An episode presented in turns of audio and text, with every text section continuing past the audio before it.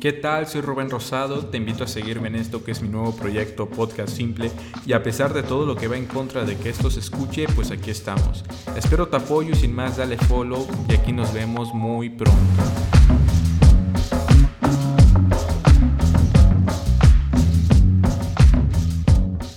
Bueno, la gente no sabe, pero estudias medicina.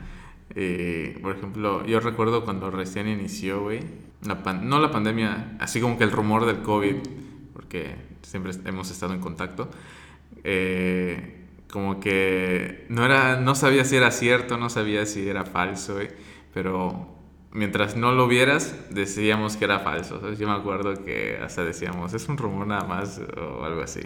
Yo salía incluso a bicicletear sin cubrebocas y nada. había marchas, yo recuerdo una marcha feminista que fue la última que hubo antes de la pandemia. Y, sí, todo, todo, todo normal, pero en cuestión de días todo cambió. Y, por ejemplo, tú al, ser el, por así decirlo, como que el médico de tu familia, ¿no sentías como una especie de responsabilidad o algo así, o de informar, no sé? Sí, digo, más que nada el de no creerlo. No era como de que dijera, ah, pues no creo en, en el COVID, sino fuera de que, pues lo veía muy lejos, ¿no? O sea, decía, está en China, no, yo en México, no, no siento como que llegara de un día para el otro como fue, ¿no? Sí, y, y, quién sabe si fue como que un día para el otro, porque como que sí, con tiempo habíamos visto que incluso se hizo el hospital ahí en, días, ¿no? Cómo reaccionaron rápidamente. Pero ese es un muy buen tema porque como a pesar de que contamos con la comunicación, perdón, de lo que es el Internet, o sea, en cuestión de segundos ya sabemos todas las noticias, como ahora, aunque a, a pesar de que las tenemos, no confiamos en ellas. Sí, sí, sí. Y no toma, o sea, aunque igual es muy difícil juzgar qué es verdad en Internet, ¿no? O sea, cuántas cosas nos han dicho de vacunas y lo que sea, y aún así decimos, decidimos pensar que es falso. Y como esto del COVID fue al contrario, ¿no? Creímos que era falso y ¡boom! Era verdad. Sí, u otras cosas que sí te crees, ¿no? Como de que pues, las vacunas te podían traer algo o algo así. O sea, es como que puedes juzgar lo que sí te puede ser cierto, ¿no? Pero sí, yo me acuerdo que cuando se da la noticia de que pues existe esta nueva cepa del COVID, eh, pues no fue como que de un momento al otro pues empezáramos a tomar medidas, ¿no? Fue de que incluso está, me acuerdo que tenía un torneo de fútbol y no se canceló a pesar de que ya tuviéramos la noticia y todo eso. Se juega el torneo, a las cinco días ya estaba eh, la, pues la cuarentena y todo eso, ¿no? O sea, a pesar de todas las noticias, todas las, todo lo que ya sabíamos, no, no se canceló, continuó como si nada. Y creo que la única medida que fueron era dar G. Por ejemplo, cuando vemos películas, cuando o leemos libros o series, cómo nos imaginamos una vida apocalíptica totalmente distinta a la que estamos viviendo ahorita, ¿no? Claro, a muy baja escala, ¿no? no es el fin del mundo. Te imaginas así como estar en tu casa protegiéndote, pero no te das cuenta que lo cotidiano que hacías siempre tiene que seguir existiendo, ¿no? Como estar, trabajar, eh, tomar clases, eh, tus, tus labores de casa, lo que sea, o sea, siguen permanentes y la cosa es que Imagínate, ¿cuántas películas has visto de este tema y aún así no estabas preparado? Y, por ejemplo, con esto de los antivacuna, o, ¿qué rumor recuerdas de que se dijera de las vacunas? O... No, pues, o sea, la verdad es que salieron infinidad de, de rumores y, y, digo, lo que más me, me, llegaba a sorprender de los rumores es que eh, te llegaban de las personas que menos lo esperarías, ¿no? O sea, me tocó de que eh, familiares, eh, compañeros de la universidad que, estudian la misma carrera, te llegaban a salir con lo de que, oye, ¿y será esto cierto que dicen de la vacuna? Y bueno, hasta ahorita el que pues más me acuerdo porque fue el que más me llamó la atención fue el que me decían de que te insertaban un chip y eso se iba a combinar con las antenas que estaban poniendo para controlarnos y pues te quedabas, o sea, con la duda de si en verdad te lo estaba preguntando en serio o no. Pero pues siento que, pues como personal de salud, o sea, estaba como que no tomártelo tanto como en broma, sino decirle, no, pues explicarle cómo es la, qué es una vacuna y, y qué puede ayudar, porque, o sea, para pues ayudar a esa, a que no exista esa desinformación. Pero fíjate, uno de los, rumor, de los rumores que yo más recuerdo y que recuerdo que en China, no sé, creo que hasta fueron a las antenas 5G y las querían tumbar, ¿no? Las querían quitar y que el argumento que ellos daban de las razones por las que pedían que se quedaran en casa era porque era radiación y querían probarlo, ¿no? Entonces, todos, o sea, suena, es como una falacia, o sea, suena tan verdadero, todo tiene sentido en esa mentira que hasta te pones a pensar, ¿no? La otra es de esto, o sea, que querían controlar como que la densidad de población en el planeta, ¿no? Y que lanzan esta enfermedad para reducir así los números de las personas débiles, que desde luego que sí, no sé la cantidad exacta, pero desde luego que sí murieron bastantes personas. Y a pesar de que después de que ya se consigue la vacuna, boom, no te la quieres poner. Sí, eh, digo, entiendo que pues al inicio cuando eran, eh, digo, siguen siendo en algunas partes eh, fases experimentales, porque pues el proceso de crear una vacuna pues lleva tiempo, ¿no? No es como que digas, aquí la tengo, vamos a ponérsela a toda la población, ¿no? Entonces entiendo como que pues el temor de algunas personas tal vez de aplicarse la vacuna, pero pues viendo las cifras de la enfermedad la población en riesgo, que principalmente en México es la mayoría. Como que la enfermedad llegó a su Disneylandia, güey, un lugar en donde la gente tiene un índice de masa corporal alto, muy propensa a las enfermedades, nuestra alimentación no es de la más sí. correcta, ¿no? Se sentía bastante raro salir a las calles y tener un cubrebocas en la boca. Sí, sí, sí.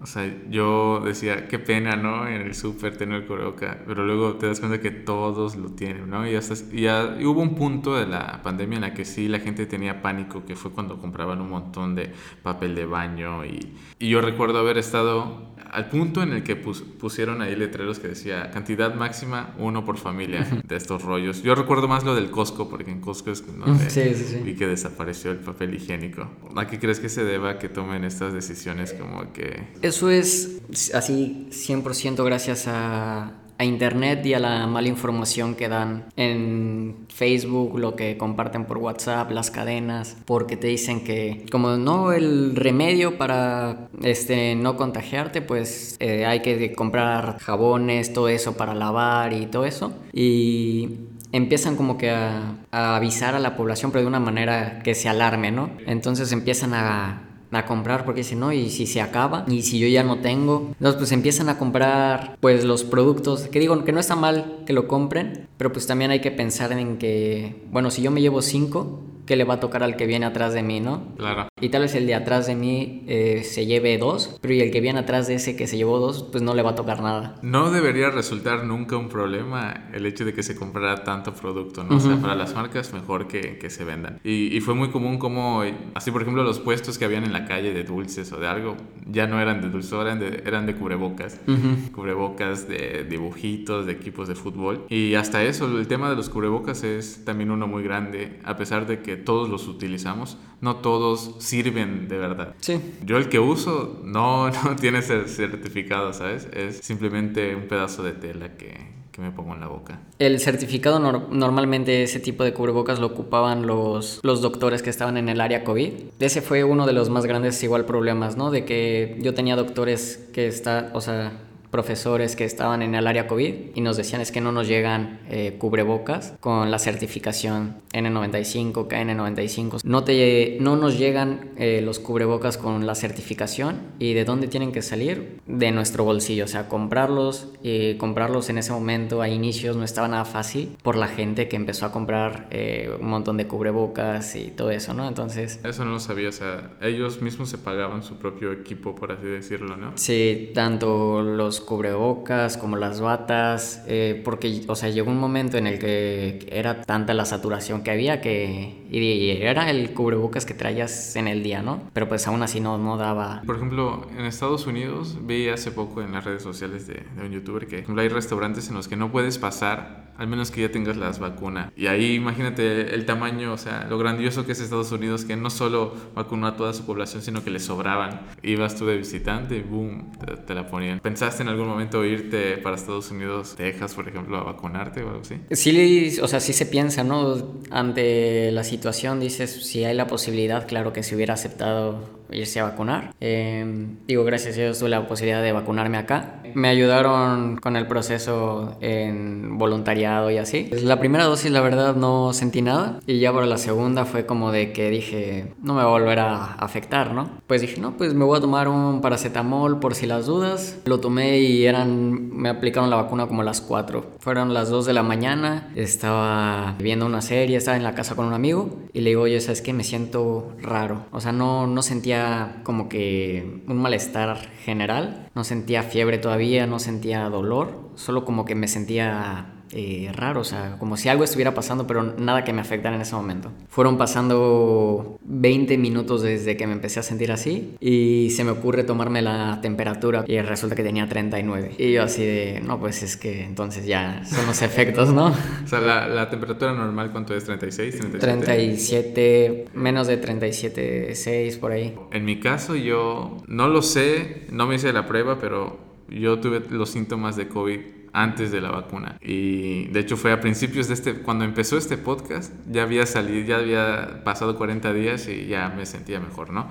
Pero sí perdí el olfato, el, el sabor y hubo unos que, unos 3 días, 4 días que sí me quedé tirado y en la noche sentías calentura. Digo, en ese momento no dices tengo COVID, ¿no? Ya después que sales de eso, te pones a pensar y dices tuve los síntomas de COVID. Y ahorita Incluso creo que el síntoma más feo que persistió por un, un rato fue el de la respiración, como que como que sentías que no, como que no podías respirar. Que te hacía falta, ¿no? Ajá. Y digo, no se abren mis pulmones o qué onda. Los últimos sí era como que el sabor y el olfato y hasta dejas de confiar en ti un poco porque pasas por un lugar en el que todos dicen que apesta, pero tú no hueles nada. Sí, sí, sí.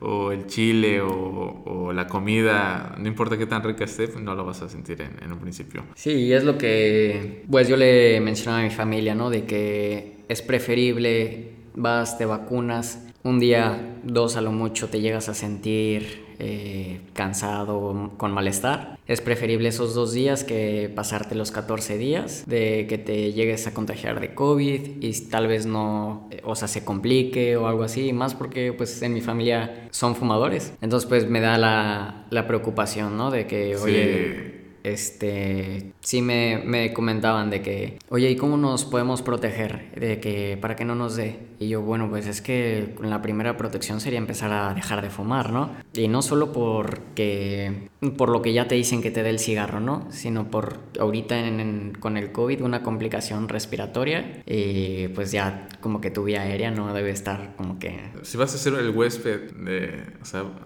una enfermedad va a ser huésped tuyo, pues trata de estar en las mejores condiciones posibles, ¿no? Sí, lo, lo, que sentí que pasó es que se querían como que proteger en el mero momento.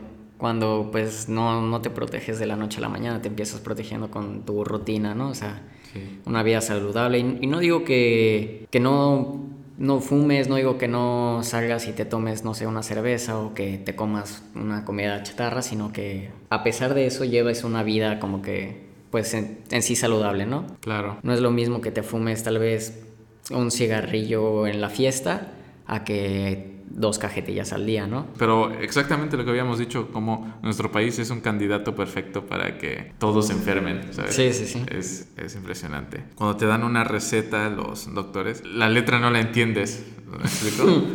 y en esta generación nueva que, que hay de doctores y, y, las que ya salieron, ¿has notado que este, esto sigue o, o, o qué onda o a qué se deberá? Pues fíjate que los criterios para una receta Curiosamente dicen que tiene que ser con letra legible y bueno, aparte todas las características, ¿no? Del nombre, cédula, instituto y todo eso. Curiosamente tiene que ser con letra legible a pesar de que no se nota, ¿no? En cuanto a la generación de ahorita he notado que mucho es con tecnología, como lo han hecho, pero en cuanto he visto que escriben algo a mano, eh, pues sí se nota, ¿no? De que algunos iban más rápido. Digo, lo he visto en, en un ambiente en donde tal vez no traemos la prisa de estar en una sala de urgencias, que siento que también eso pues puede afectar, ¿no? Influye, ¿no?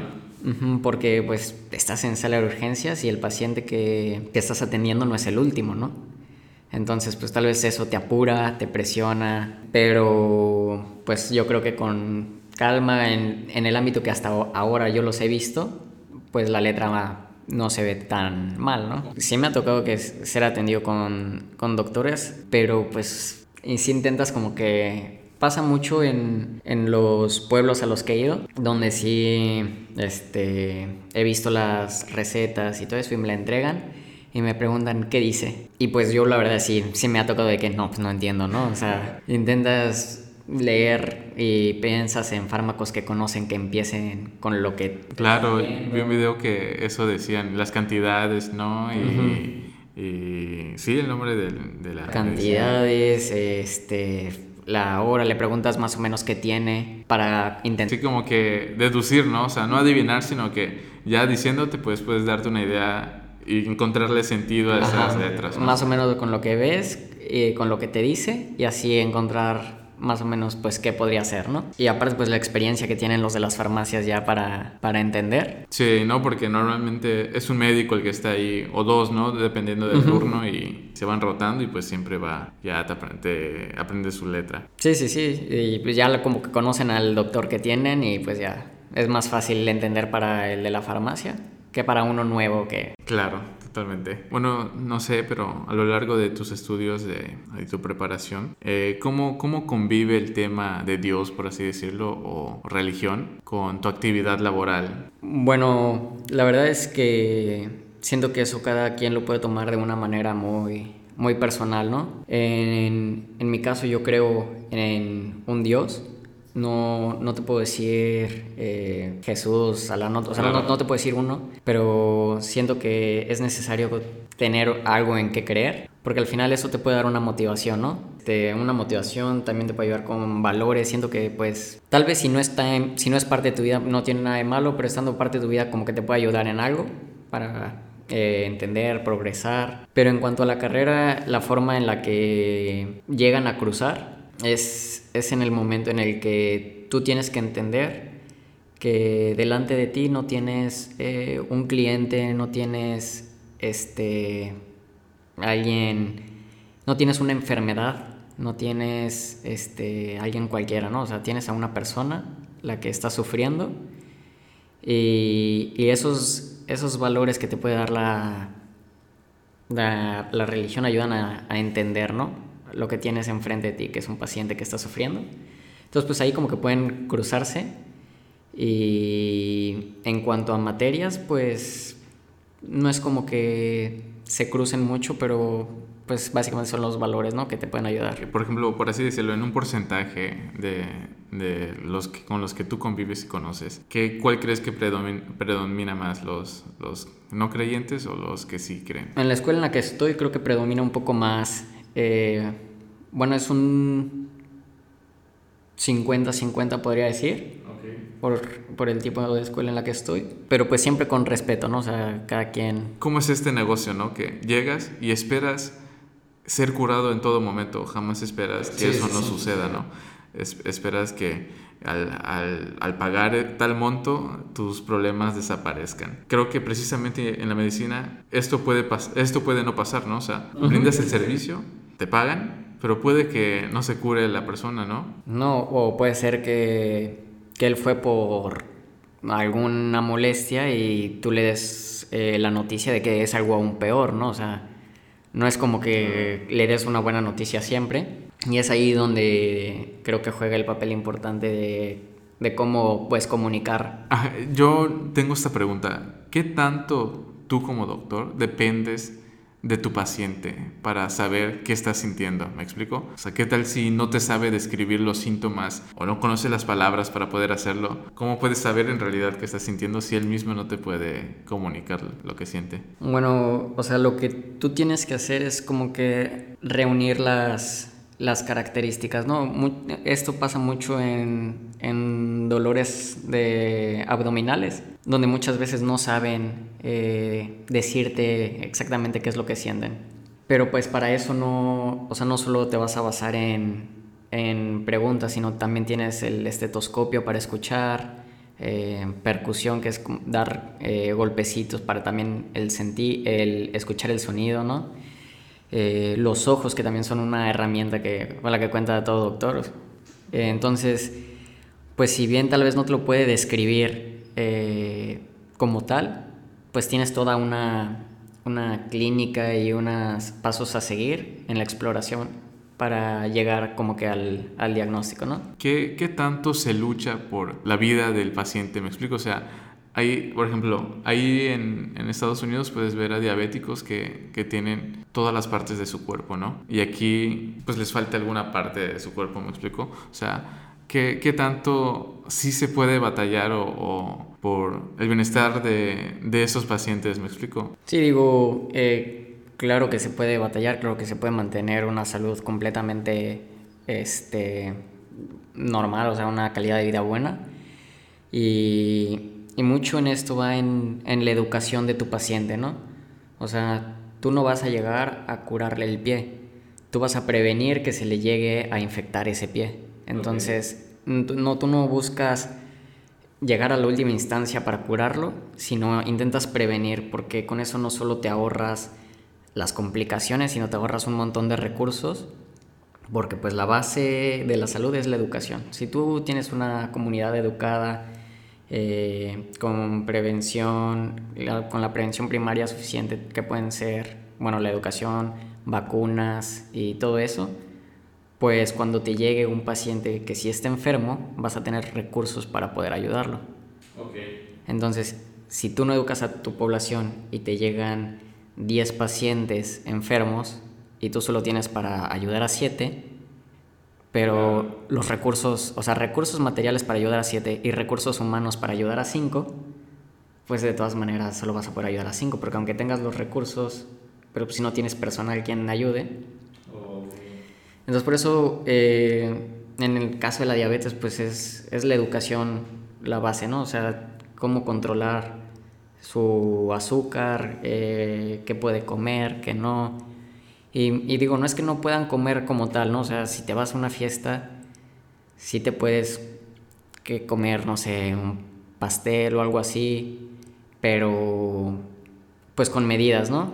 Como que esa parte de el automedicarse, el preguntarle al amigo, el preguntarle a la vecina de que, que, oye, qué remedio, qué planta o qué té me puedo hacer. Como que todo eso pues hace que tal vez no vayan al, al doctor y, y, pasen. O sea, siento que eso sí es algo como que tendría que... Sí, ¿no? Como que hay muchos, muchos topes antes de llegar al lugar al que debes de llegar. ¿no? Ajá. ¿Qué opinas de, de, buscar tus síntomas en Google?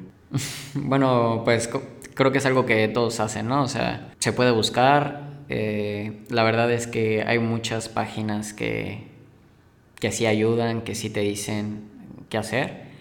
Por ejemplo, una de esas es eh, Mayo Clinic. Mayo Clinic, uh -huh. con J. Mayo con Y. Digo, sin hacer publicidad ni nada, ¿no? Pero eh, me gusta que muchas veces, eh, cuando buscas ahí un, alguna enfermedad o algo, no te dice, eh, tómate este medicamento como tal, ¿no? Sino te dice, tómate un medicamento que tenga esta acción. Entonces no te está dando como que, tómate esto, pero se, toma, se receta algo que haga esto. Okay. Entonces no te dice que como tal que tomar y ya tú dices, bueno, pues ya voy al doctor y algo que te así, indique, ¿no? ¿no? Bueno, ya vas como que con una idea de qué pudiera hacer, ¿no? Uh -huh. y, y, no estás tan así. Sí, o sea, no, no digo que esté mal, pero tampoco digo que, que, te creas todo, ¿no? Porque muchas veces hay, hay, enfermedades que tienen los mismos síntomas o tal vez no entraste al lugar correcto claro. y te empiezas a preocupar, ¿no? De que, bueno, ¿qué es lo primero lo que sale en, en los memes que llega a ver? Sí. Que lo buscas y tienes cáncer, ¿no? ¿Cómo, cómo definirías tú o cómo, cuáles crees que sean las aptitudes que debe tener un mal doctor? Con lo que yo me refiero eh, para que un doctor sea malo que no tenga comunicación con el paciente y, y, que lo vea solo como, como una enfermedad, como te había dicho, ¿no? O sea, okay. tú no estás tratando una enfermedad, estás tratando un paciente. Entonces, desde que el paciente abre la puerta, te presentas, eh, si ya conoces su nombre, le hablas por su nombre o le pides su nombre, le explicas que, ah, bueno, yo soy el doctor, no sé qué, este, le preguntas cómo se siente y qué lo trae, ¿no? O sea, cuál es el motivo de que, de que vaya. Y, y, así como que generar un, un, vínculo de confianza, porque muchas veces si, si tú llegas y, y solo le dices sin presentar dinero, ah, ¿qué tiene? Pues muchas veces tal vez si es algo más personal no te lo no se va a abrir, ¿no? Claro. Entonces, pues para ser un buen doctor tienes que como que tratar de, de generar confianza con tu paciente, que te explique y que poco a poco él te vaya guiando en lo que él siente. ¿Y eso te lo enseñan o tú lo vas adquiriendo? Pues en la, en la universidad es, sí, sí me lo han dicho varias veces, ¿no? De que este, tenemos la primera, el, el primer semestre hay una clase de comunicación médico-paciente, donde te, te enseñan eh, el proceso a seguir.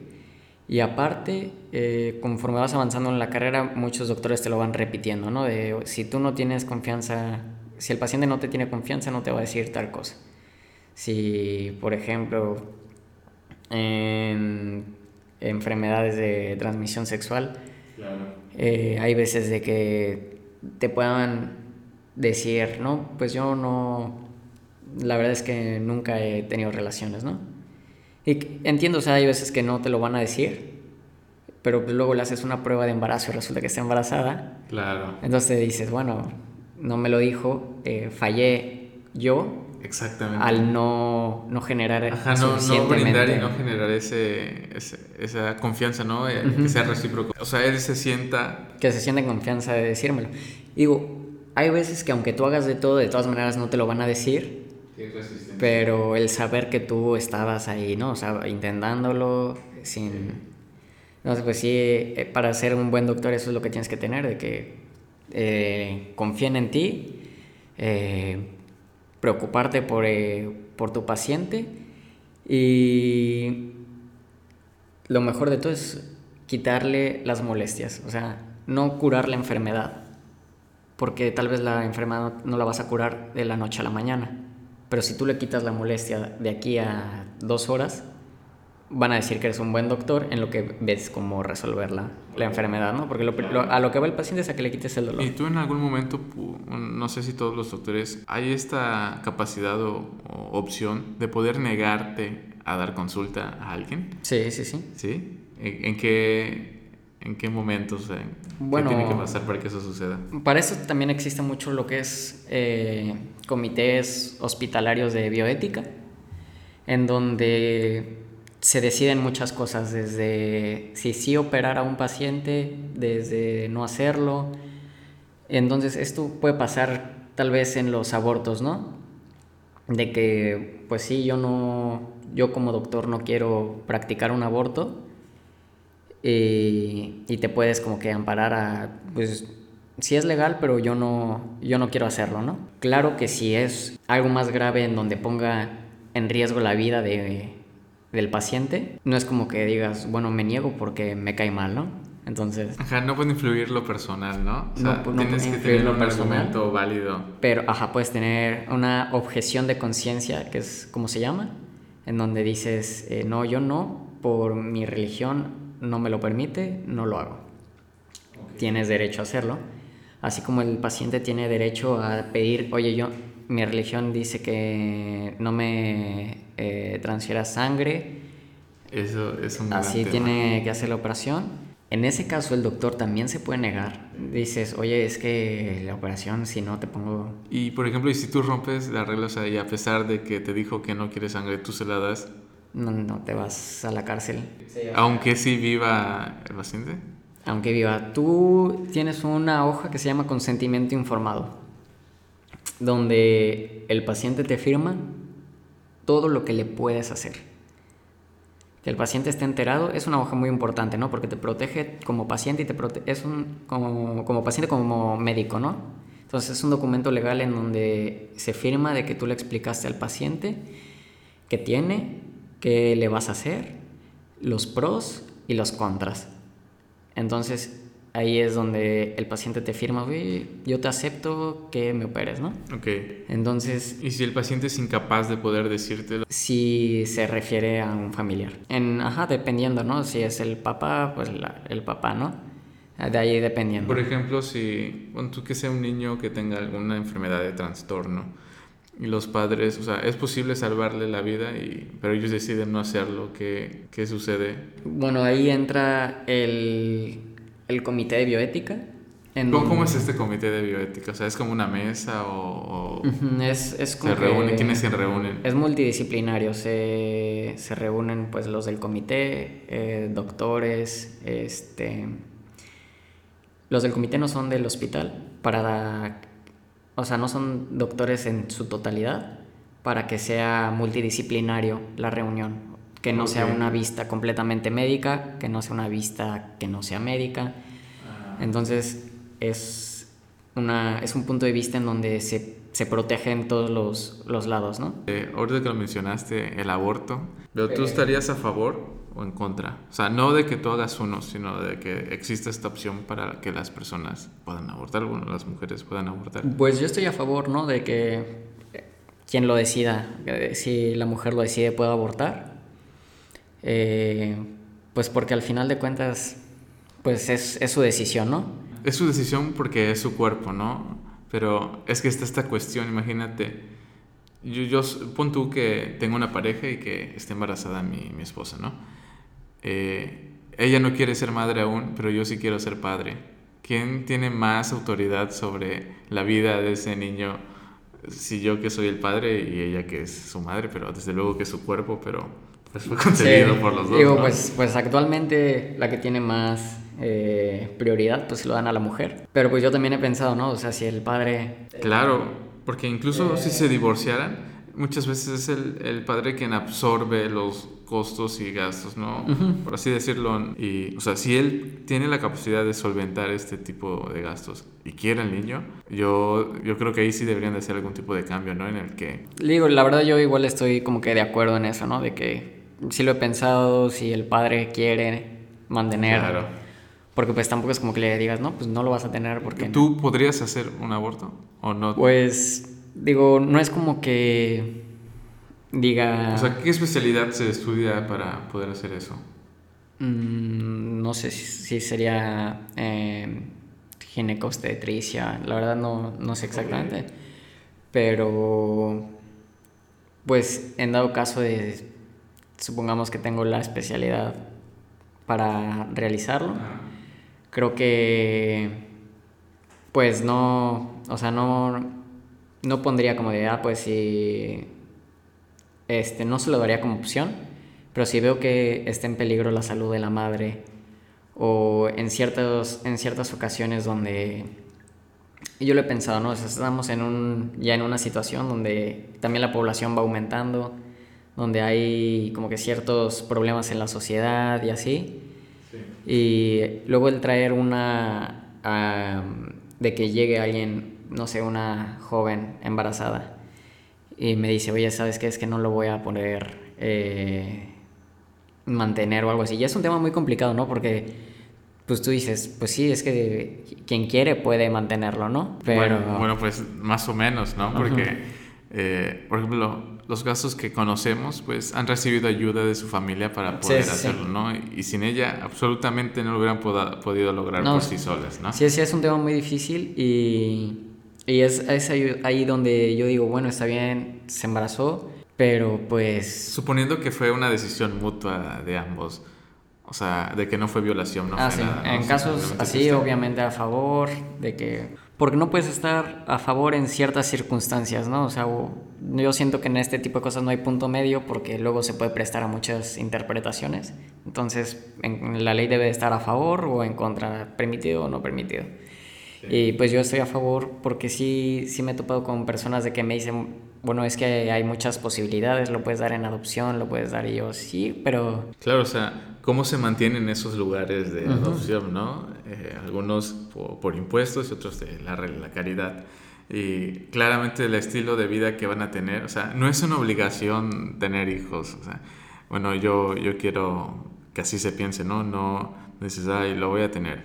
Pero que esté esa herramienta no quiere decir que la vayas a usar. Sí, exacto, es decisión como que yo, yo es lo que siento, ¿no? Es decisión de cada quien y pues Digo, mi consejo para si me llega es si, si tal vez no tiene los recursos, o sea, no tiene el apoyo, no tiene nada, pero quiere tenerlo, adelante.